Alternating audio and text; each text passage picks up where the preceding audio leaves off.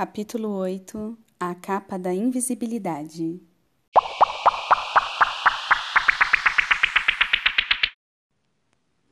Sensibilizada pelo que tinha acontecido, a diretoria do Pedro Álvares Cabral ofereceu uma sala para o grupo instalar provisoriamente o quartel-general do Esquadrão Curioso. A sala tinha muitas mesas, cadeiras e computadores. Na segunda-feira, depois da aula, os três foram conhecer o novo espaço. Está tudo bem na sua casa? perguntou Isabela. Ah, o pessoal da seguradora foi fazer a perícia lá hoje, explicou Pudim. Deu perda total no nosso equipamento. Até a placa do Esquadrão Curioso ficou chamuscada. Teremos que fazer outro. Deve ser bem legal morar numa casa, né? Disse ela, tentando mudar o foco da conversa para animar o amigo. A minha mãe está louca de vontade de sair do apartamento em que moramos hoje. Ah, é bem sinistro, sim, concordou Pudim. Ela quer mais espaço?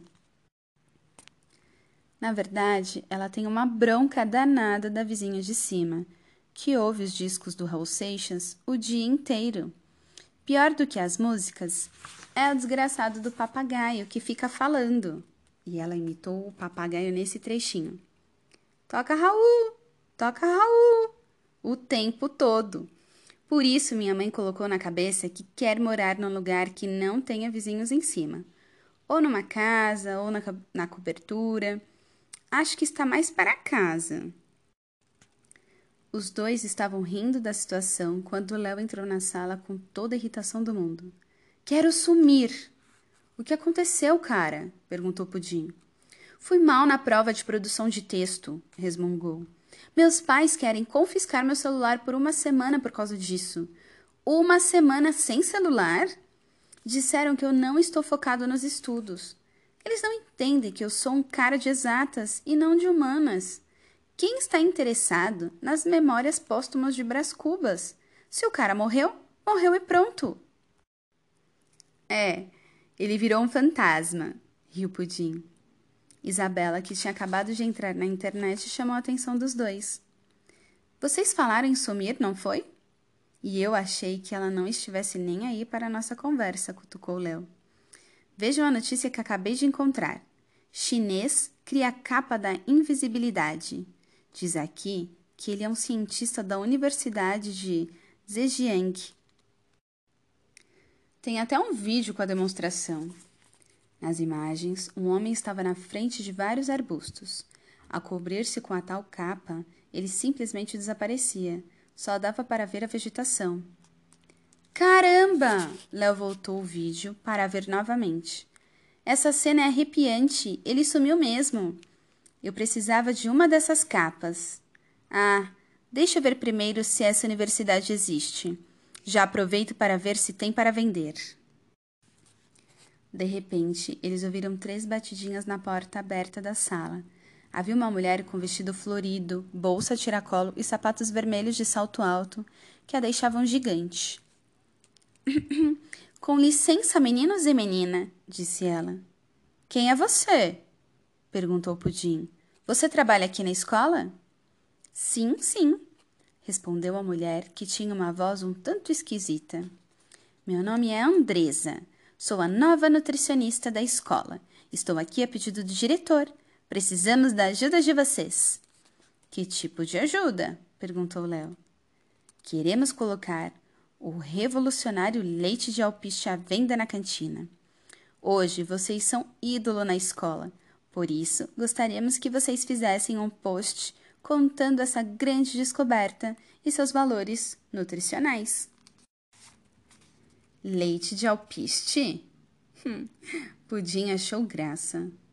Nós não temos passarinhos em casa.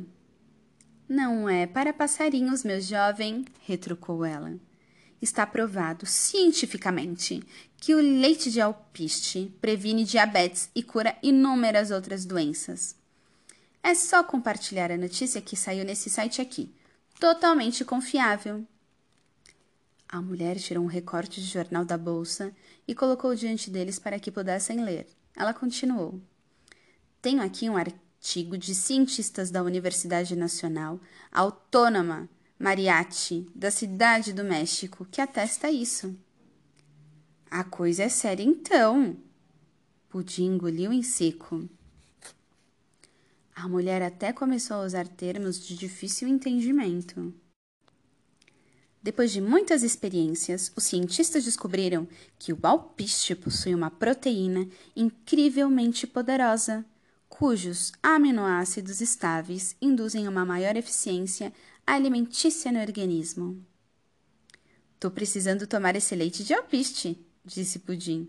Temos que ajudar a escola, afinal, eles estão nos emprestando esta sala. Pudim sacou o celular encontrou o site que a nutricionista indicara e apertou o botão de compartilhar em nome do Esquadrão Curioso. A mulher deu um pulo de alegria tão alto que fez a peruca cair. Sem a cobertura capilar, os três perceberam que estavam diante novamente do diabólico fake Nilson. Caíram como patinhos, vibrou ele. Enganei vocês, Detetives de Araque, agora a fama do Esquadrão Curioso irá escorrer pelo ralo. Então, o leite de alpiche é uma mentira? Os lábios de Pudim começaram a tremer. Exatamente, afirmou Fake Nilson. Fui eu quem inventou essa história. Sabia que mais cedo ou mais tarde vocês cairiam numa de minhas armadilhas. Eu sou mesmo um completo idiota, choramingou Pudim. Não é não, Pudim, Léo saiu em defesa do amigo. É só a gente apagar e se desculpar com nossos seguidores. Ninguém é um completo idiota por compartilhar uma notícia falsa sem querer. Isa foi em direção ao vilão toda feliz. Não se deve cantar vitória antes da hora, senhor Fake Nilson. Como assim? perguntou ele. Ora, vocês não perceberam como o Wi-Fi da escola é lento? explicou Isa. Dê uma olhada no seu celular, Pudim. Ele ainda está carregando. A notícia não foi publicada. Não foi mesmo, comemorou Pudim. Cancele isso agora e pronto, ordenou Isa. Devíamos ter percebido que essa tal de Universidade Nacional Autônoma Mariachi do México não existe. Claro que existe, retrucou Fake Nilson. O, o professor, o, o professor Girafales. Foi o único nome mexicano de que ele se lembrou na hora. Da aula lá. Notícias falsas costumam usar nomes de escolas, faculdades, professores e cientistas que não existem, lembrou Isabela. Mas o professor Girafales existe, ponderou Pudim. O leite de alpiste azedou. Foi a vez de Léo soltar o verbo. Agora você terá que cantar em outra freguesia. Só sei que eu deveria ter colocado mais pólvora naquela câmera, lamentou ele. Dessa vez foi por pouco. Vocês ganharam mais uma batalha, mas não a guerra. Deu as costas e foi embora, arremessando os sapatos de salto alto longe. O cara é muito ousado, apavorou Cisa. Veio nos atacar até mesmo dentro da escola. Ele é capaz de tudo. Se ele deseja assumir de verdade, podemos lhe oferecer a capa da invisibilidade chinesa. Léo tentou desanuviar o ambiente. Não, não podemos não. Isabela mexeu a cabeça de um lado para o outro. Por quê? Não está à venda ainda? perguntou Léo. Não está e nem estará. Isa jogou um balde de água fria no entusiasmo do amigo. É uma mentira. Não existe nenhuma capa de invisibilidade. Mas eu vi que a Universidade de Zhejiang existe, estranhou ele. Existe mesmo, concordou Isa.